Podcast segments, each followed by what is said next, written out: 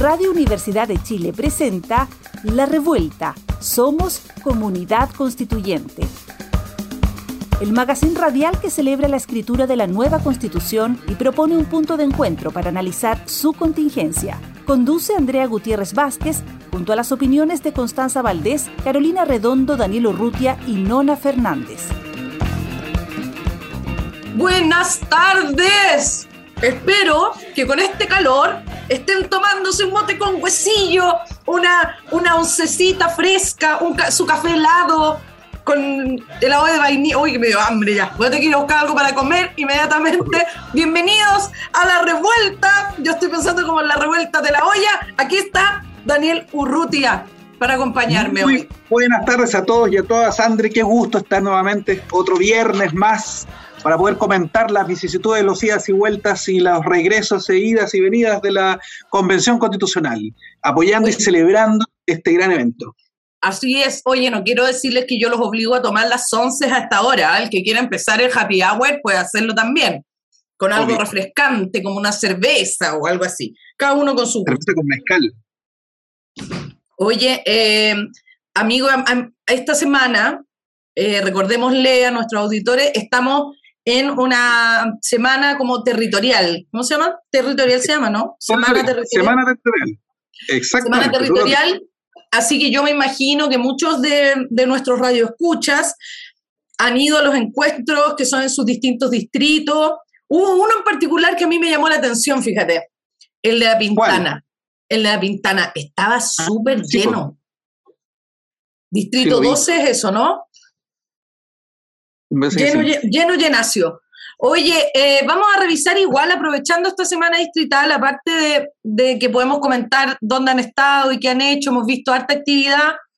eh, comentar también, yo quiero como mandar un saludo, mandar mi amor, mandar mi cariño, mi solidaridad, porque también he estado eh, con un familiar en esa piel, eh, a la constituyente Alejandra Pérez, que ha tenido que tomar un receso en esta semana territorial por temas de salud. Sabemos que ella ha sido una paciente de cáncer con tratamiento, que recibe, hace sus controles, es cierto, y recibió una mala noticia respecto de eso y ahora debe dedicarse a, a cuidarse, a estar con su familia, a hacer aquello que los especialistas le recomiendan, pero desde la revuelta le queremos mandar todo nuestro amor, nuestro cariño, nuestra contención. Eh, qué importante también es ver cómo a veces la vida Alejandra. nos pone, nos pone en perspectiva las cosas, la importancia de las cosas. Así que Alejandra, un beso grande desde acá para ti, para tu equipo, para tu familia, para la gente que te quiere y esperamos tenerte pronto de vuelta recuperada. Mucha fuerza, Alejandra, mucho Nehuen desde la revuelta, para que vayas tirando para arriba y vuelvas pronto a la constituyente. Sí, oye, te voy a meter al tiro en un tema. Dale nomás. Hay a un tema. Eh, nosotros la semana pasada, nos de, cuando tú estabas de vacaciones, eh, nos- nosotros abordamos la temática eh, compleja, conflictiva de la elección de la presidencia y la vicepresidencia, porque había tanto que hablar de ese, de ese momento que vivimos, ese momento político, que no nos dedicamos a conversar sobre las vicepresidencias adjuntas que en ese momento estaban empezando a elegirse. Pero llegó el momento y falta una. Entonces, yo pasa? quiero como aquí elucubrar contigo porque si miramos, en las vicepresidencias adjuntas tenemos a, a Lidia, eh, si no me equivoco se llama Lidia González, ¿no? La constituyente que es representante del pueblo Yagán. Tenemos a Tomás Laibe, que es del colectivo socialista. Tenemos a Bárbara Sepúlveda. Ay, ¡Bravo, aplauso! No, no somos que no se barreros. note, que no se note. Eh, de, de Chile Digno, de- el- Ah, ella es militante además del Partido Comunista, sí. eh, mucho tiempo también directora de BOFEM, a Nati- Natividad Yanquileo, que es una Nat- representante Natividad. del pueblo mapuche, Sí, a, a Maya Alves, que es del Frente Amplio de RD, si no me equivoco, y a Raúl Celis, que es RN, pero como la derecha siempre tiene sus cosas especiales, dicen que la mitad del tiempo va a estar Raúl Celis y la otra mitad va a estar en Narla Raín, porque no se pusieron de acuerdo, sino que se pusieron salomónicos para la cosa. Entonces, Oye, pero hay un problema con la paridad, ¿no? ¿Tú sabes? Hay un problema con la paridad, ¿no? Eso le leí a Bárbara Sepúlveda, pero ellos como que no dicen que no esa, esa no es la interpretación, y ahí ya empezamos de nuevo con el tema otra vez. Pero se supone que si hacen pareja, si hacen dupla de mitimota, debería aplicarse la paridad como en todo en el reglamento, la, indica el reglamento de la Convención Constitucional. Pero además, ¿qué sentido tiene, claro, partirlo con dos hombres? O sea, obvio que si son los últimos dos cargos, tiene que ser un hombre y una mujer. O sea, no resiste análisis. Oye, si ponen ahí a la Teresa, ahí no más. Bueno, igual. Ahí la paridad es hasta para ti, Teresa. Hasta para ti es la paridad. Ya. Oye, pero me pasa que falta uno. ¿Quiénes no se han puesto de acuerdo, Danilo Urrutia? No sé. ¿Quiénes serán? Porque ahí falta gente, falta gente. No, porque el Frente Amplio tiene a Maya Alves y yo no veo a nadie, ponte todos los movimientos sociales constituyentes. Eh, coordinadora plurinacional y popular. ¿La coordinadora ah, será algo? ¿Tendrá que ver nuestro invitado Voldaski en esto? Mm, a ver si nos revela la verdad. Estoy, tomando once, perdónenme. ¿eh? Oye, pero esa, esa es una duda que nos queda con la vicepresidencia adjunta y tienen que solucionarla ahora en llegando porque además tienen que llegar con muchísima pega, se les cumplen plazos, tienen que entregar tareas. Se pusieron unos plazos lapidarios en la Convención Constitucional. Terribles, terribles. Exactamente. Bueno, y ahora está además a plena marcha las iniciativas populares de, norma. O sea, hay, ya han llegado a más, varias han llegado a más de, de las 15.000 firmas que se necesitaban. ¿no? O sea, son, son muchas, son muchas que ya superaron, o sea, más de ocho ya superaron, ¿no? Y siguen, siguen habiendo y siguen existiendo. Bueno, de un universo de casi más de 800, no sé cuántas iniciativas ya, ya hay, ¿no? Algunas yo he estado mirando y, y, hay hartas de personas eh, individuales, fíjate. Harta gente, la, y así medio entre hombres y mujeres, ha sido bien variado. No solamente grupos y colectivos, sino también hartas personas individuales. Me hicieron muy interesante ese ejercicio. Independientemente que no pasen, ¿ah? Entregando datos, eh, más de 344 mil apoyos se han recibido a las iniciativas en la plataforma digital. Eh, en la plataforma digital hay 693 propuestas que buscan ser incluidas en la Constitución y para cada una de ellas se necesita 15 mil firmas, ¿no? Que lo explicamos en el capítulo que nos dedicamos a eso. Eh, y las firmas, además, esto no lo dijimos la otra vez, tienen que ser de al menos cuatro regiones. Es decir, no sacáis nada con tener 15.000 firmas de la región metropolitana. y eso es importante. Variadito, variadito. Y lo otro, que la fecha es importante. Se puede presentar hasta el 20 de enero. O sea, que a poquito. Entiendo, entiendo que la de la cannabis va liderando. ¿Por qué será eso? Oye, como somos, ¿ah? Ah, no, no, no, no, no farandulicemos un tema que es muy serio. es importante.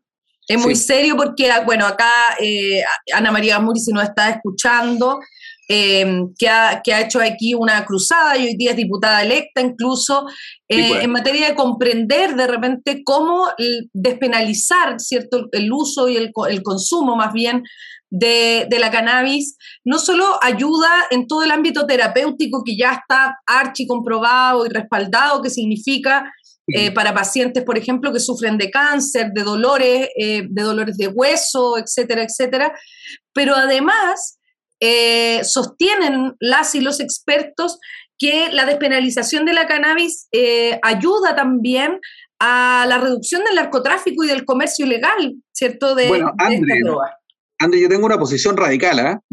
Sí, tú no quieres. Una posición, una posición radical. No, al revés. Yo soy partidario y lo he dicho. Pueden revisar mi cuenta de Twitter. No, yo lo he dicho públicamente. Yo creo que hay que despenalizar todas las drogas. Todas, todas, todas, todas. Este es un problema. O sea, esto es eh, ¿cómo se llama? Chicago de los años 20 en Estados Unidos, donde justamente la provisión del alcohol hace que eh, nazcan las mafias del alcohol, al capón y toda esa gente y la violencia. Claro, tiene harta lógica. Yo, no sabiendo nada de esto, tiene harta lógica, pero además eh, me da risa que tú dices revisen las redes sociales y no, pues tú tienes que decir escuchen el programa, pues Dani, porque si no la gente se va a ir a tu Twitter y va a dejar de escucharnos. No hagas esas cosas en el programa, vean después el Twitter de Daniel, ¿ya? Se van, se van a, verlo su Twitter. Oye, y lo otro, Es que voy a, voy a decir algunas de las más votadas, ¿ah? porque hay unos rankings Dale, aquí. dale. Por ejemplo, eh, el libre derecho sobre la propiedad privada tiene cualquier cantidad de firmas. Mira, Eh, yo voté por Seraley. Seraley, ese lleva harto, 23.000 por lo menos. Más. sí. 20. No, mira, con mi plata no. Ese que Luis Mesina, lo recuerdo nuevo que Luis Mesina me llamó por teléfono para explicarme, Bueno. que con mi plata no es una, una, es una, una iniciativa de norma que no eh, involucra ¿cierto? Un sistema de reparto solidario en materia de pensiones. Ellos han estado haciendo Sí. harta difusión, vi ahí un live con la Londra, para que ustedes se enteren bien y no, y no se dejen embaucar así a la, a la buena y a primera, eh, solamente con porque dicen mi plata no, y la cosa es súper pintosa, y ya sabemos No, que las marcas pintosas no Sí, llevan a tanto, ¿ah? Es que con mi plata no, pero con esa plata se financian los, los grandes grupos económicos nomás. Sí, Entonces con mi plata Bueno, no, hasta y- ahí nomás. Y exactamente como tú decías, 23 mil firmas y más probablemente ya a esta altura eh, será ley. Eh, también la libertad religiosa y de conciencia en la nueva constitución ha tenido un gran apoyo. Hay una que se llama derecho a la vida. Yo, ahí, Sí, ya, yo ya dudo. ingeniero. Pero bueno, la gente- fa- la gente para defender apoyaba. la vida del futuro ingeniero. Derecho a la educación, derecho y deber preferente de los padres a la libertad y libertad de enseñanza. Dudo yo. Ah, estoy jugando, yo estaba jugando cacho aquí. Eh, impulsado por Acción Educar, se llama. sí. Iniciativa Popular por una Educación Libre y Diversa. Ese suena bien, pero fíjate que también es lo mismo, es muy parecido. ¿Sí? Nacionalización de las empresas de la gran minería del cobre, del litio y del oro. Tiene un Yo buen apoyo, le falta un poco, Esta- pero tiene un bu- buen apoyo. Eso, no, pero ya tiene, ya completó los 15.000. ¿Sí? Sí, pues, habría que revisar estupendo. si son, si son de varias de estos de las cuatro regiones. Eso no lo sé, pero parece que ya pasó la, la valla. La meta, ya. Eh, este me gusta mucho a mí. Eh, no son muebles. Incorporación de los animales en la Constitución. Aquí, Sí, tiene que estar. Liberta Alberta, mi compañera perruna, está completamente, adhiere completamente a esta norma. Tora acaba de levantar la pata. Yo lo vi. Muy bien, muy bien. Mi Tora Eh, acaba de levantar la pata. Mira, hay una iniciativa de norma de nuevas regiones de Chiloé y Aconcagua. ¿Por qué no? Mira, esta, esta, Además- esta te va, esta te va a encantar, Daniel. Libre derecho sobre la propiedad privada. Yo creo que es importante, fíjate. Así que bueno, hay varias, varias iniciativas de norma. Yo quiero eh, darle ahí un puntito. No sé si salió ya la de, porque usted sabe que la gente de cultura es muy de asamblea, entonces ponerse de acuerdo a veces nos demoramos, pero hacemos las cosas súper bien. Y ahí van a tirar una, una iniciativa de norma que, eh, por supuesto, nosotros vamos a tratar de, de respaldar y de difundir acá en el programa. Eh, acuérdense que pero todavía... tiene que apurarse, sí, pues. Sí, hasta el 20 de enero nomás, pues. Sí, pero no, pero hasta el 20 de enero es la presentación, pues, amigo. Sí, Hasta pues, el 2 de febrero Se votan hasta el primero de febrero.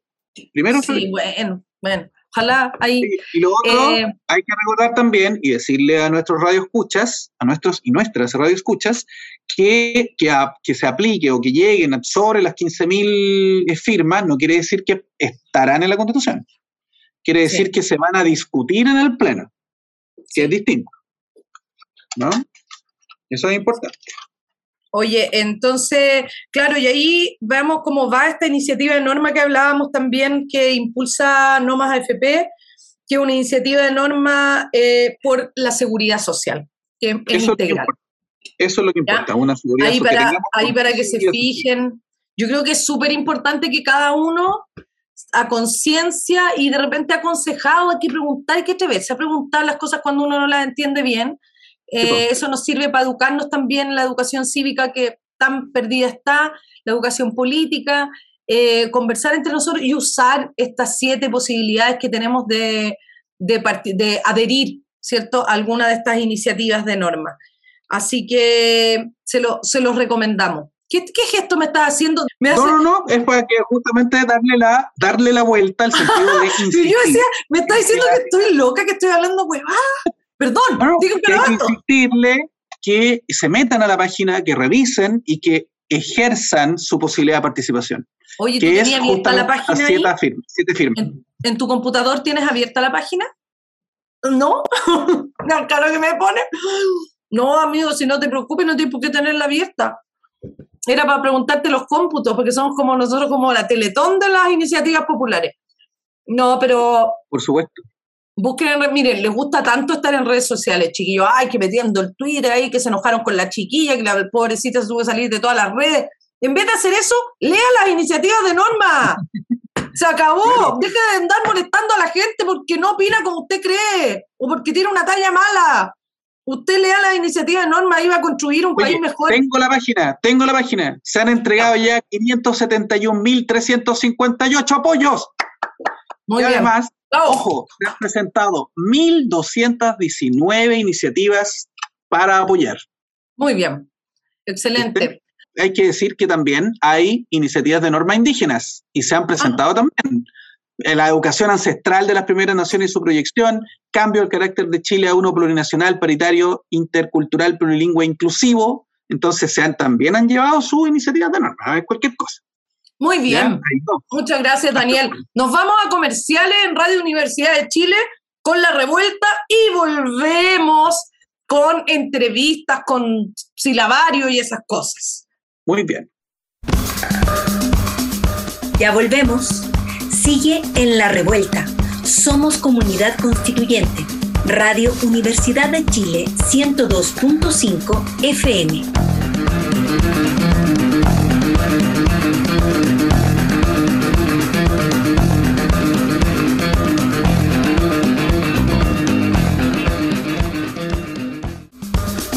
La revuelta espacio para conocer la actualidad sobre el proceso constituyente. Ya está contigo Andrea Gutiérrez en la conducción. La acompaña Daniel Urrutia. Volvimos, volvimos de comerciales. Yo estaba muy concentrada escuchando los datos ahí. ¿ah? estaba muy interesada. Eh, hoy antes de nosotros hay un programa que eh, ustedes también pueden escuchar y nosotros aquí en La Revuelta les recomendamos, después les voy a dar más datos. Ah, al final les voy a dar más datos para que no se me desconcentren, porque ahora Daniel Urrutia, ahora porque hoy día estoy con unos apellidos horrorosos, se los digo.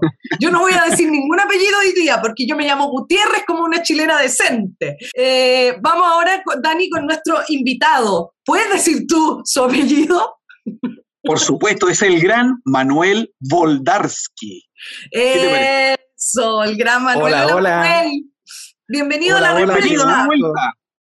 Muchas gracias, muchas gracias por la invitación. Yo solo quiero, en mi defensa, decir que eh, eh, estoy postulando que mi apellido es un diminutivo de un apellido mapuche que sería Voldarsky Laf Pichun, pero lo he tratado de conversar con algunos con, algunos lingüistas de, la etnia y la verdad es que solo me han tirado libros por la cabeza. Así que saludar humildemente a todas y a todos los radioescuchas, saludar a, todos los que siguen la Radio La Revuelta y la Radio Universidad de Chile, que, es indispensable en el quehacer comunicacional de Chile, y, decirles que estoy muy agradecido por esta invitación y por supuesto que espero que podamos tener una, una conversación sumamente sin embargo. Ah, sumamente, sin embargo. Oye, el que quiero decir que Manuel, igual Manuel como que mezcla las dos cosas que tiene la revuelta. Vamos a tener la pedagogía revoltosa y vamos a llevarle la excentricidad del humor. Porque debo decirles que Manuel toma sopa con este calor. en este momento es una persona que toma sopa con calor, una cosa muy particular. A las 5 de la tarde tomando sopa. Sí, y, la sopa. Y crema en realidad es crema y es con merquén. Así que da más calor. más calor. Ah, no, este es del Caribe, es del Caribe. Eh, es como lo que, se toman en, en, Colombia el café, el tintito. Oye, y además, otra particularidad, Manuel nos ha podido cortar el pelo, así que queremos pedirle, por favor, que le den tiempo a los convencionales para sus cuidados personales también. Hay algunos que saludar a mi mamá, que es dueña de una peluquería y que cada vez que me ve me dice, ¿cuándo vas a ir a verme? Y yo no quiero ir a verla porque sé que me va a querer cortar el pelo, así que te amo, mamá. Oh, quiere su pelo largo, su poder. Oye, Manuel, estábamos conversando con, el, con, con mi amigo Daniel, eh, panelista estrella de este programa con aspiraciones de animador permanente, eh, estábamos conversando un poco que esta semana lanzaron el libro Anhelos Constituyentes. Tenemos entendido que este libro se hizo como bien al principio de la convención. o sacamos la conclusión porque está hasta Rodrigo Rojas puesto ahí en el, sale como la entrevista. Eh, no queremos hacer, eh, hacer doler herida, no es nuestra idea. Pero cuéntanos un poco cómo fue participar ese libro, cómo se gestó ese proyecto, cómo lo seleccionaron, de qué da cuenta. A ver, Anhelos Constituyentes yo lo conocí como una iniciativa de unos estudiantes. Iniciativa en la que eh, era, era, todo muy raro porque a nosotros nos trataban de autoridades y nosotros no nos sentíamos autoridades. Yo por lo menos no me siento autoridad. Yo vengo de una organización de derechos humanos, de haber estado haciendo divulgación, de haber estado educando, de haber tratado de, de ganarme la vida eh, modestamente y, llegó esta vorágine de, la convención y llegó la vorágine de, de, tener que elaborar discurso, básicamente, de, la necesidad de tener opinión en general. Y, una de las primeras, de las, de las primeras entrevistas profundas que, que, a mí por lo menos me tocó participar fue la de, estos muchachos quienes tuvieron mucha amabilidad y mucha cordialidad para, para entender justamente esto, que, que la base de, del esfuerzo es un poco conocer a las personas como son, más allá de los estereotipos, de los prejuicios, de, esta necesidad de encasillar en, algún aspecto del de, este abanico eh, que, que, se cree que existe en la política cuando es posible medir desde un, cuando no es posible eh, medir respecto de, este único abanico, sino que nos abrimos a la oportunidad de, mostrar la diversidad de los pensamientos y de los distintos pensamientos que, existen en Chile, no solo de las cosmovisiones, también de las distintas izquierdas y de las distintas derechas que, hemos podido ver ya avanzado el trabajo de, de, las y los convencionales. Yo me siento privilegiado de estar viviendo esto desde el 17 de mayo del año pasado, porque eh, no sé si les contara alguna anécdota, mi, candidatura fuimos dos personas, mi jefa de campaña y yo, que era el candidato, y así hicimos la candidatura, o sea, la campaña en bici. Por lo tanto, saltar de eso a, tener que dar entrevistas y aparecer en libros ha sido como eh, muy bonito, por cierto, ha sido, es algo que agradezco mucho, pero también ha sido algo muy, muy vertiginoso, lo que ha llegado muy de Manuel, Manuel, en el, el libro se llama Anhelos Constituyentes y fue hecho, entiendo, súper al principio de tu esta entrevista. ¿Y qué, qué, recuerdas que dijiste que era un anhelo en ese momento? Y, a lo mejor se ha cambiado ahora. A ver. Con la real política. Yo no tengo muchas aspiraciones respecto del proceso constituyente. A lo mejor mi discurso es, bien incendiario, a lo mejor la gente va, creerá que voy con un litro de incinerante y unos pocos neumáticos a, trabajar a la convención, pero no es así. Mi, mi anhelo principal es que los derechos humanos se respeten. No aspiro a mucho aspiro a que el Estado de Derecho chileno cumpla con lo que se ha comprometido a nivel internacional y que no siga siendo el doble estándar que vivimos hoy día, de que nos comprometemos con la comunidad internacional a respetar determinadas normas y en Chile, en el interior, en el Chile profundo, en el, en el plurinacional, en el Chile del campamento, en el Chile de la zona de sacrificio, esos tratados internacionales, esos compromisos, eh, valen callampa, perdónenme la, la expresión, no son aplicables. Resulta vergonzoso hablar de que eh, chilenos participaron del acuerdo de Escazú cuando tenemos zonas de sacrificio y que luego, además, tenemos a un gobernante que, eh, pese al protagonismo que, tuvo nuestra, nuestro cuerpo diplomático, eh, se, niega a, rechazar el, tratado más vanguardista en la historia de la defensa de la naturaleza. Desde esa perspectiva, volviendo al tema, perdón, me perdí un poco, me, refiero a la circunstancia de que si en Chile se, se respetan los derechos humanos, mi trabajo se acaba. Mm. Esa es mi, mi, única, mi único anhelo. Era mi único anhelo al principio. Eh, tengo, propongo alguna idea sobre, sobre la organización del Estado, pero, pero el foco principal es que los derechos humanos en Chile se respeten, que la dignidad sea un, un, derecho. Manuel, oye, una, una cuestión. Es el anhelo que entraste.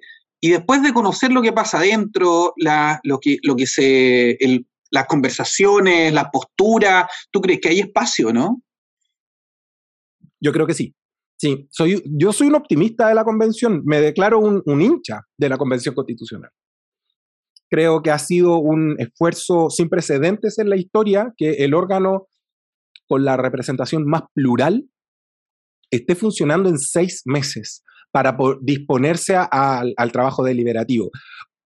Perdón, por cierto, se escucha mucho, se, se minimiza mucho el esfuerzo que se han hecho durante estos seis meses y se dice, bueno, ¿cuántos artículos llevan escritos? Cuando en realidad en lo que deberíamos pensar es cómo se logró en seis meses parar un órgano de la representación del poder del Estado. Cuestión que, que, que, es... Las perspectivas de, la mirada. Oye, Manuel, en ese sentido eh, es muy divertido porque uno, uno, yo le voy a pedir disculpas a mi, a, a mi teleaudiencia, que no me conoce, pero me quiere. Eh, decir... Todos te queremos, Andrea. No, que nos, aparte de que eres una persona joven, ¿cierto? De 36 años, hoy día uno te busca y dice que tú eres abogado, que eres activista, pero también dice que eres un político chileno. Y quiero entrar un poco a eso a propósito de lo que decía el Dani, ¿no? De que el libro fue muy al principio.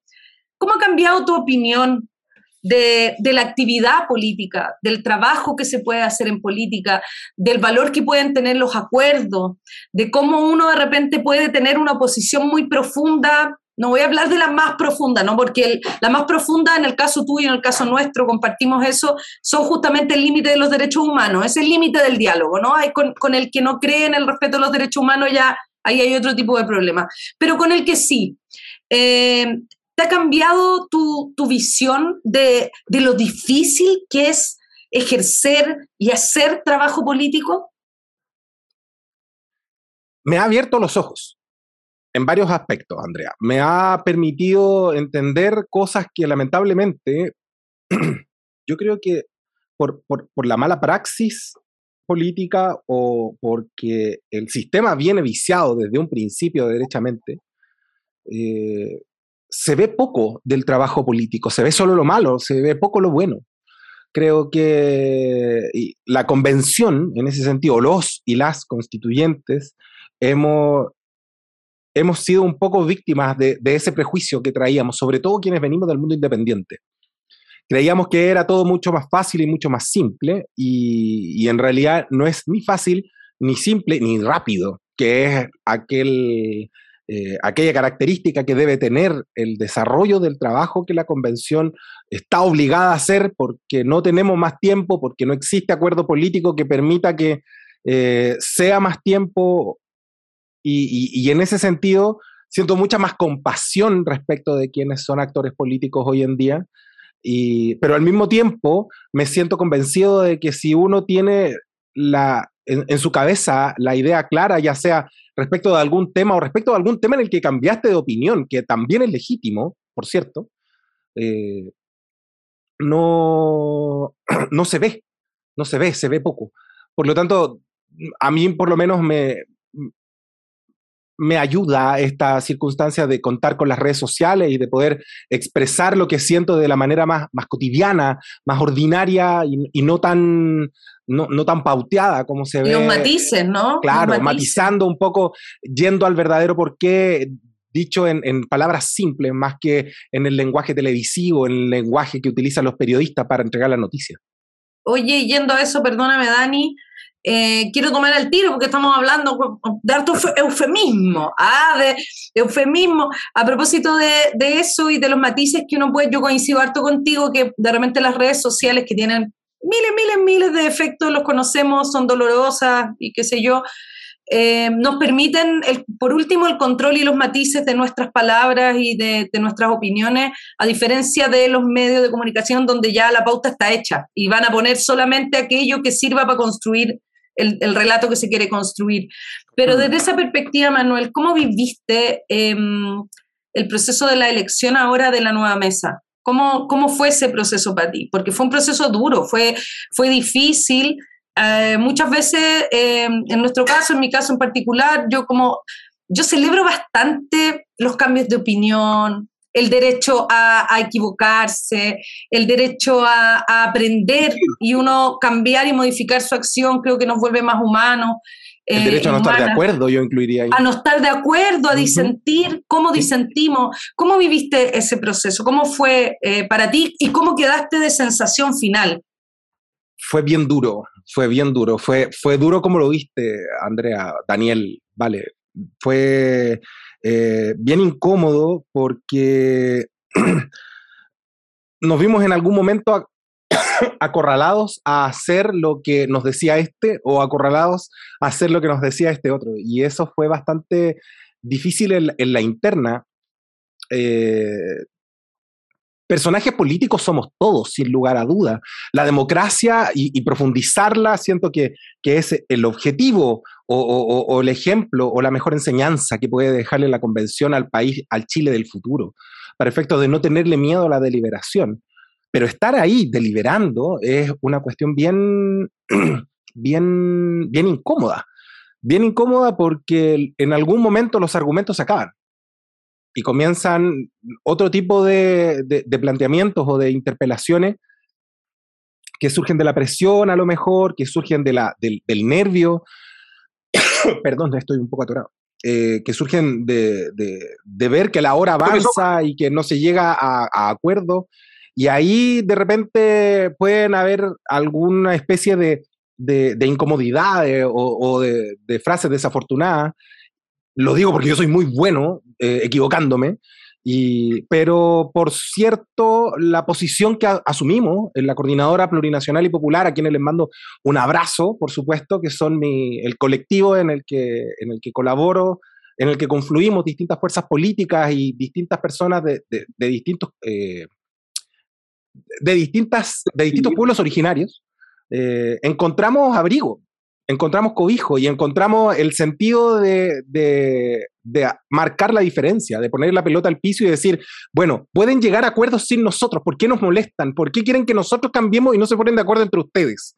Y eso fue algo que a mí me, me gusta mucho porque la primera lectura es una interpretación, o sea, una muestra de fuerza, pero cuando uno empieza a mirar más en profundidad, puede empezar a preguntarse, bueno, ¿qué es lo que detiene el acuerdo? Y a nosotros, por lo menos, el acuerdo nos lo detenía la circunstancia de que queríamos participar de la mesa. Y lamentablemente, hasta el día de hoy, ninguna de las fuerzas políticas que nos pidió el voto para, para, para la mesa que existe o para alguna o alguno de los candidatos anteriores nos aseguraba participar y creemos, nos sentimos con la madurez y con la responsabilidad suficiente para poder participar del proceso deliberativo del órgano de representación de, del proyecto más importante que ha desarrollado el Estado de Chile, ¿por qué no decirlo? Mm.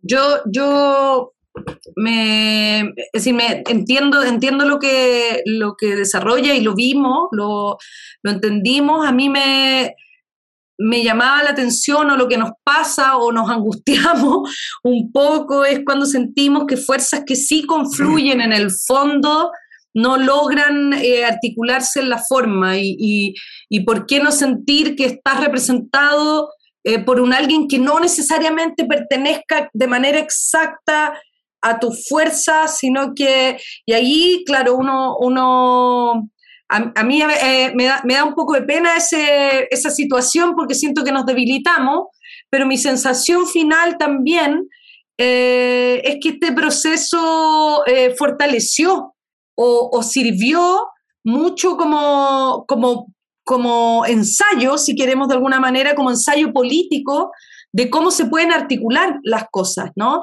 vimos, yo lo comentaba la semana pasada con Roberto Celedón, como vimos, esto, vimos los cuerpos de ustedes. Y eso fue súper fuerte, porque aparte de lo que decía cada uno cuando le sacaban la cuña, o lo que dijo cada uno en sus redes sociales, uno veía los cuerpos de ustedes y veía el cuerpo del que estaba ahí como macuqueando, del que andaba, del que estaba ya molesto de que ese otro llegara por octava vez y lo encarara. Vimos eh, los cuerpos de las excusas, los cuerpos de que, como tú decías, se, se, se, parapetaban también en decir, pucha, ¿por qué nosotros no? El lenguaje corporal dijo mucho ese día. Fue, fue, muy, fue muy revelador. Em, espero que, que, esas asperezas se hayan limado y que finalmente, si no se sentían representados por la mesa, pueda haber un acercamiento en, que, en quienes comparten ideas y defensas del Chile que anhelamos, las mayorías que votamos por esa convención constitucional y, puedan eh, surgir las ideas y que al final no haya, eh, que no pague Chile por esta confrontación de lotes, ¿no? Que es lo que ha pasado durante años en la política. Creo que tienes mucha razón. anhelo. Sí, creo que tienes mucha razón. Para mí es, es el mismo. Creo que la democracia convoca a participar y no a lo contrario. En ese sentido, la invitación, si puedo, humildemente, es a que recuerden que las fuerzas independientes obedecen al mandato de sus bases, al mandato de sus territorios, de, de sus organizaciones. A, lo que, a lo que quiero llegar en realidad es a que efectivamente tienes mucha razón, hay que tener mucho cuidado y, y, ese cuidado tiene que ser algo que debe partir desde quienes vienen desde la industrialización de la política. Mm. Los independientes hacemos una política un poco más artesanal, un poco más lenta, no menos de calidad. Mm. Yo creo que proponemos una política de una calidad distinta.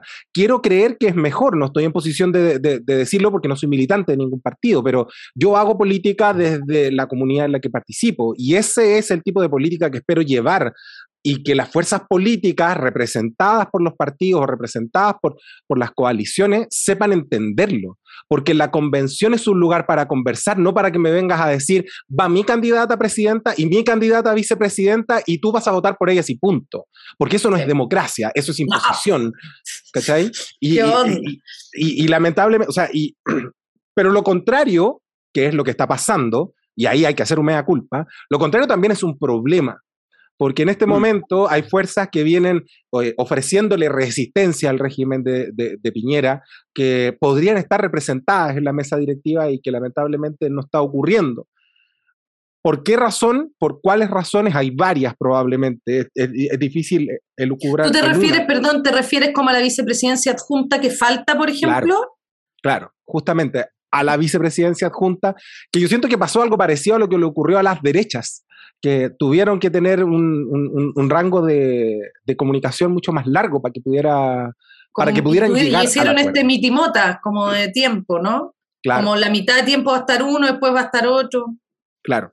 A pesar de que tampoco sabemos si acaso podemos aplicar esa fórmula por la razón de que el reglamento no lo autoriza expresamente hay interpretaciones que, que, se van a dar en el futuro que también van a ser muy interesantes porque eso también profundiza la democracia. No olvidemos que la idea es que podamos participar más y no menos.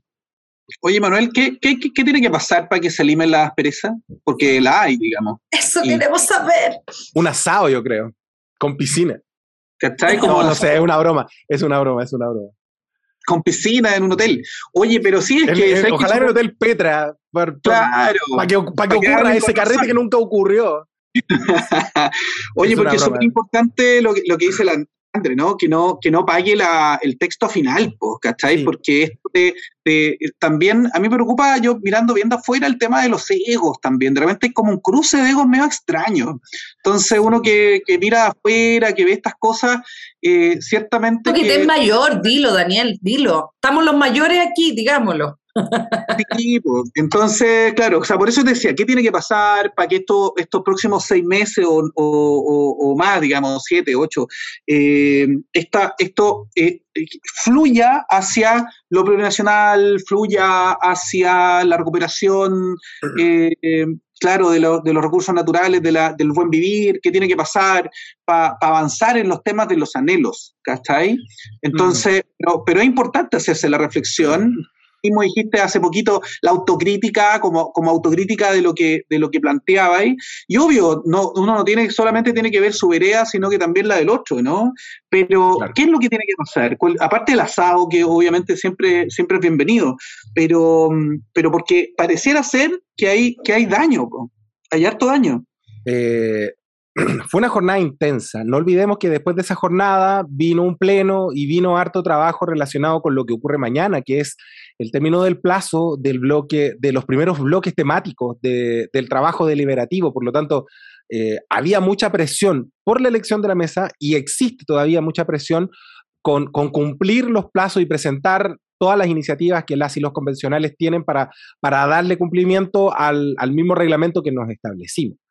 Eh, ¿Qué tiene que pasar? Yo siento que tiene que, eh, tiene que ocurrir varias cosas. Tenemos que volver a vernos, tiene que volver a haber un pleno. Creo que yo partiría por ahí.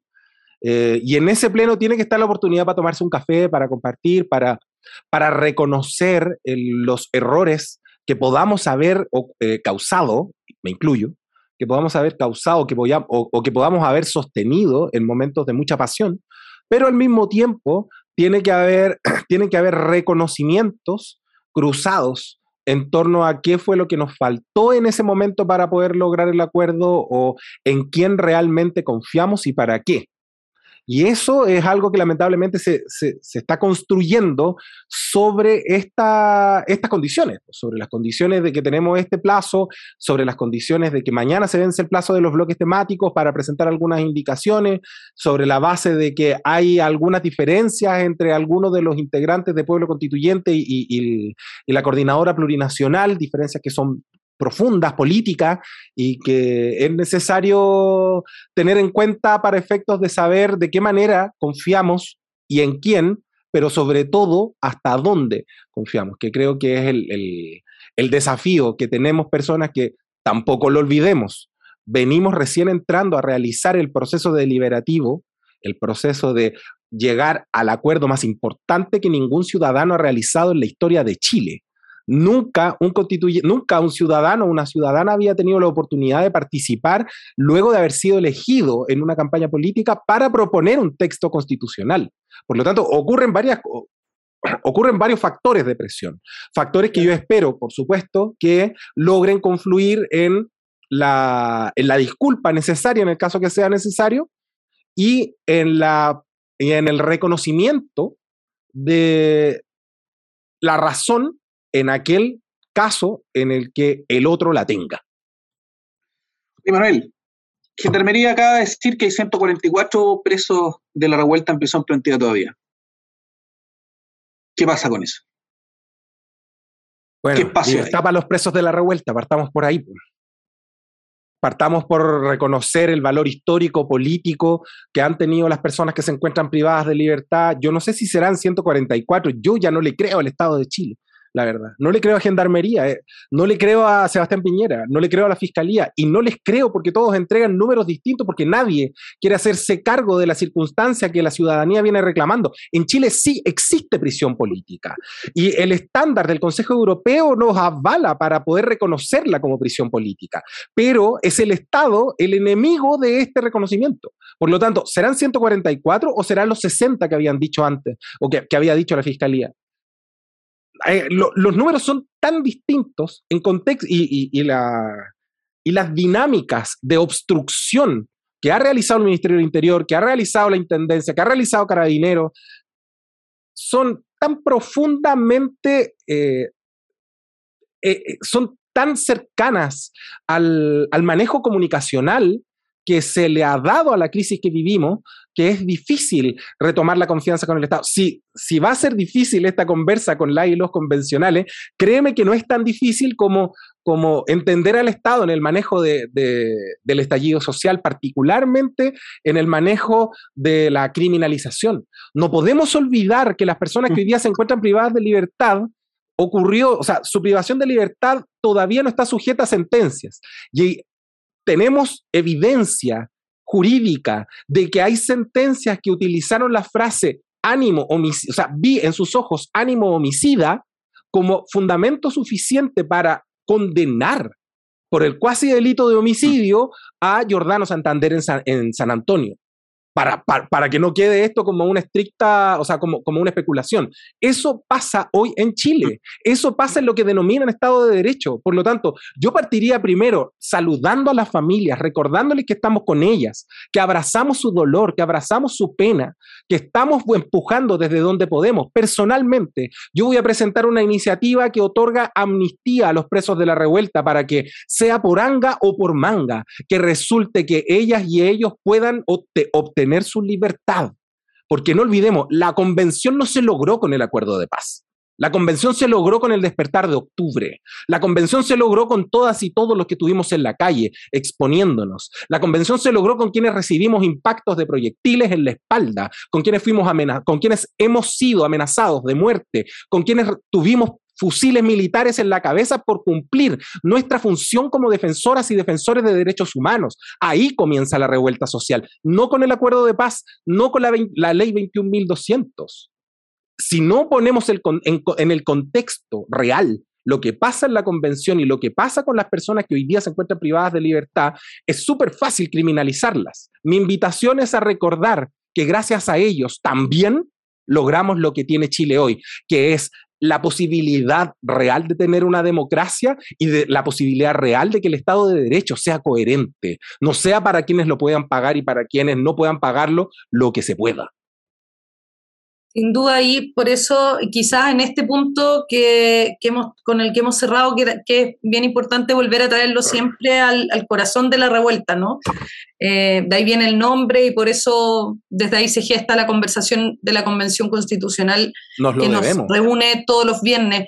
Eh, ahí también decir que quizás es bueno también recordar ese ese punto de acuerdo o esa génesis en la que coinciden muchas fuerzas sociales cuando hay divisiones dolorosas. Eh, recordar también que tenemos ese, ese, punto de partida común, ¿no? que tienen ese punto político partida eh, en común, más allá de la institucionalidad que habilita y que sin duda es valiosa, porque sin esa habilitación institucional no tendríamos hoy día convención. Eh, Manuel, eh, darte las gracias, darte las gracias porque te ganaste un premio, yo creo. Yo invento los premios en el programa, así que eh, no, muy, muy, honesto tu relato, eh, muy, poco, muy poco calculando el futuro político, que me gusta a mí eso. Como muy inmiscuido y muy sincero. Ojalá también nos podamos ver en, otros momentos cronológicos de este, de este debate de la convención. Sin duda, eh, y acá Daniel lo encarna también para nosotras, pero también desde la perspectiva de, la defensa que hacemos irrestricta a, a, los derechos humanos y a los derechos culturales como parte de ello, eh, somos, es casi nuestra línea editorial, es una de nuestras líneas editoriales favoritas de la Convención Constitucional y el desde, nos parece, de, esta conversación. Así que muchas gracias. Estaba tan contento de venir, Andrea, por eso estaba tan contento de venir. Muchísimas gracias por la invitación. No, gracias a ti. Y, y eh, saluda a tu mami, que, dile que si te va a cortar el pelo en algún momento y que te vaya muy bien en, la, en esta tremendo, no sabíamos que venía tanta, tanta pega junta. Así que que les vaya muy bien en lo que viene. Seguimos entonces con la revuelta. Muchas gracias. Un abrazo a todas y a todos. Que chao, chao. Chao, chao. Oye, a mí me cayó bien el Manuel. Ah, Oye, eh, no, revelador, revelador, no voy a decir su apellido, Manuel, el convencional constituyente del Distrito 10. Eso, muchas gracias, Dani. Qué bueno que hice este programa hoy contigo. Oye, vamos con el, la sección que nos gusta tanto, que se llama... El silabario constituyente. Exactamente, el silabario constituyente. Esta semana vamos a dedicarnos a lo que pasó esta semana, que se llama Semana pues. Territorial. ¿Qué significa, don Daniel Urrutia? Te digo y les digo a todos y a todas en la revuelta. Una semana territorial es instancia que se destina al trabajo territorial durante el funcionamiento de la convención. Su objetivo es aportar a la participación popular e indígena durante esta semana no pueden realizarse sesiones de pleno, comisiones ni subcomisiones. Durante la semana territorial, las, los y les convencionales deberán participar de actividades orientadas a rendición de cuentas, difusión de la labor de la convención y promoción de la participación popular en el proceso constituyente. Oye, qué regio. Tú realmente eres como una representación de, de Patricio Bañado. Ah, no, pero está bien, don Patricio, perdóneme. No, uno se arranca Don Patricio, perdóneme. Puta, iba tan bien este programa. Estaba haciéndolo tan bien, estaba mejorando mi reputación. Oye. De Raúl eh, Marta, digamos de Raúl también. Raúl mata eso, eso. Eh, yo te puedo hacer un topollillo en cualquier momento, pero hoy día no es el día. Amigo, vámonos, cerremos este programa porque ha sido una cosa demasiado delirante. Váyanse a tomar a sus casas, hablen de la Convención Constitucional, cuidemos el proceso. ¿Qué vamos a escuchar para despedirnos, querido Daniel Urrutia? ¿Acaso un podcast? Así es, un podcast constituyente que se llama Con Kim Mapudunguain escrito por Amparo Saona, interpretado por Camila Casanova, Francisco Osa, Andrew Barksted, y es sobre derechos culturales. Nos dejamos entonces de la revuelta, vayan a revolverla donde quieran y nos encontramos el próximo viernes a las 5 de la tarde en Radio Universidad de Chile. Buen fin de semana, chao familia. Chao, chao. Mari Mari, Compuche, Pupeñi, Pulamien. Francisco, ¿qué, qué te pasa? Nada, ¿por qué? ¿Por qué vienes hablando así? Ah, porque hoy, Chachay, la Quimelfe nos dijo que vamos a empezar a tener clases en Mapuzungún. Como ya somos casi huechequeche, nos van a empezar a enseñar todito en Mapuzungún. Así que hoy tuvimos nuestra primera clase. ¿Cómo que Mapuzungún? A ver, ¿cómo? ¿Les va a pasar toda la materia en mapuche? May, y se dice Mapuzungún, papito. Mapuzungún. No olvidar. No era, no. No, a ver, no, no, no, no, no me importa cómo se diga. ¿De, quién? A ver, ¿a, quién se le ocurrió esto? Papá, no sé. La profe dijo que así era en la escuela. Bueno, entonces voy a llamar al tiro a la escuela para avisar que a partir de mañana tú no vas más a clases ahí. Pero papá, ¿por qué? Porque no quiero que andes hablando como los indios, Francisco. Tú no eres indio. No somos indios. Papá, mi escuela es una escuela mapuche. Y si soy mapuche, me llamo Francisco Marineo. No, no, no, no. Que tengas ese apellido no significa que seas indio, ¿entiendes? ¿Qué pasa? ¿Qué son esos gritos?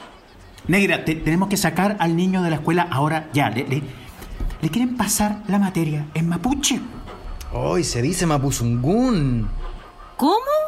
Eso, eso, lo que te dije. La profesora les dijo que a partir de ahora van a empezar a tener clases en mapuche y yo no quiero que Francisco se convierta en esos mapuches que andan por ahí pidiendo pega porque nadie los quiere recibir en los trabajos. No, no quiero que le metas esa mierda en la cabeza. Así que llama al tiro a la escuela y di que el niño no va más a clases ahí. Pero, pero Neyen, ¿qué chucha te pasa a ti? ¿Cómo le quieres hacer eso a nuestros niños? ¿Cómo, cómo, cómo que qué me pasa, negra? El niño no puede andar hablando como los indios, ¿entiende? Así nadie nunca lo va a respetar, nadie le va a dar trabajo, nadie lo va a recibir. ¿Te gustaría acaso que, después a Francisco lo anden molestando por, por cómo habla? ¿Ah? Negra, si ya parece indio, no le caguemos más la vida. Ah, ay, Neyen, estás bien cagado la cabeza tú. ¿Qué tiene que el Francisco hable mapuzungún? Si es mapuche, po. Todos acá somos mapuche. Incluso tú que te llamáis Neyempo. Chachay, a mí me gusta ser niño mapuche. Me gusta ser pichiche. No seas ridículo, ya. Deja que el niño aprenda. Si a ti te quitaron ese privilegio mala, cuea por ti. Pero yo no quiero que mi hijo se quede sin conocer la lengua. Además, harta falta que hace que la gente la aprenda. ¿ah? Mira cómo está este país. Por culpa de gente que reniega de lo que es. Como vos. Tomé moncecita. Tengo Kochukov que calientito. Uy, ¿qué es eso, mamita? Déjale. Ahí va a ir aprendiendo, puñancito mío. Vamos. Radio Universidad de Chile presentó La Revuelta. Somos Comunidad Constituyente. El magazine radial que celebra la escritura de la nueva constitución y propone un punto de encuentro para analizar su contingencia.